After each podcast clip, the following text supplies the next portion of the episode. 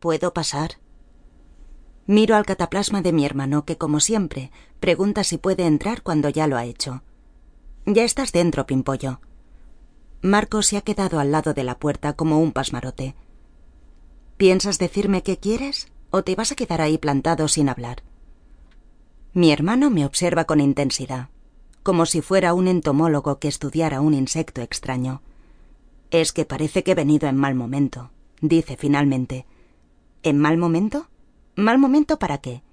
Para hablar, dice. Su voz suena tan compungida que pienso que le debe de pasar algo.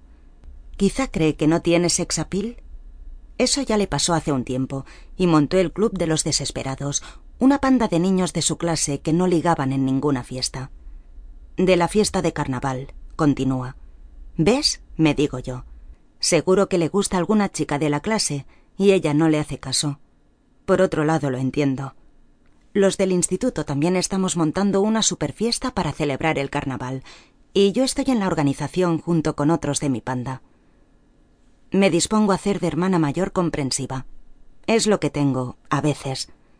Dejo el libro sobre el que estaba hincando el codo para el examen del martes, giro la silla y lo invito a sentarse en la cama. Siéntate y cuéntamelo. Marcos comprueba que la puerta está bien cerrada y se instala a los pies de mi cama. Vamos, anda, suelta, que no sea que viene tanto misterio. Marcos coge aire y dice ¿Conoces a Juan? Niego con la cabeza. No sé de quién me habla. Juan es uno que ha repetido, y como tiene amigos en primero de eso, nos ha invitado a una fiesta que dan los del instituto al que van sus antiguos compañeros. Muy bien. ¿Y? Le pregunto porque no entiendo a dónde quiere ir a parar. Pues que Juan ha dicho que en la fiesta habrá canutos y que todos tenemos que dar una calada si queremos ser de su panda. Lo miro alucinando mandarinas de colores. ¿Canutos? ¿Vosotros? ¿Los de sexto? Sí, nosotros. ¿Qué pasa, tía? ¿Qué te crees, que vamos a párvulos? Aún no me lo creo. Jope, si sois muy pequeños para empezar con los porros. ¿Muy pequeños? dice. En clase no solo los ha probado Juan, también Marga. Los dos son repetidores. Ostras. Me parece que los del curso empezaron a hablar de ello cuando llegamos a la ESO, me digo. ¿Tú te has fumado un peta alguna vez? me pregunta. No, nunca. Ya sabes lo que pienso de las drogas. Vale, sí, ya lo sé, que son malas y todo eso.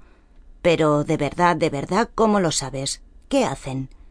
Quiero decir que yo veo a Juan y a Marga y parecen normales, o sea que no parece que esta droga los cambie en nada. Quizá no es tan mala como dices. Lo es, seguro. Suelto un poco enfadada. Ostras, tantas veces que lo hemos hablado y siempre hemos estado de acuerdo. De drogas, nada de nada. Y ahora va Marcos y me sale con estas. Muy bien. Pues explícame exactamente qué pasa cuando te drogas. Puede que así me convenzas. Lo miro algo irritada. ¿Qué se cree este? ¿Que he nacido con ciencia infusa o qué? Mi hermano cambia el tono. Anda, vamos, Carlota Galáctica. Seguro que tú me puedes ayudar. Tocada. Me gustaría poder darle una charla sobre drogas, pero me doy cuenta de que no sé por dónde empezar. Tengo una idea. ¿Por qué no se lo preguntamos a papá y a Eva? Eva es la amiga especial de papá que de vez en cuando aparece por casa. Parece una tipa que no está mal. Veremos si le dura algo a papá. Ya ha tenido más de una amiga especial. Desde que mamá y él se separaron, se pasa el día buscando pareja. Es como si no supiera estar solo. Marcos se alarma. ¿Te has vuelto loca, reina? Se pondrán como una moto si les dices que quiero fumar un peta. De acuerdo.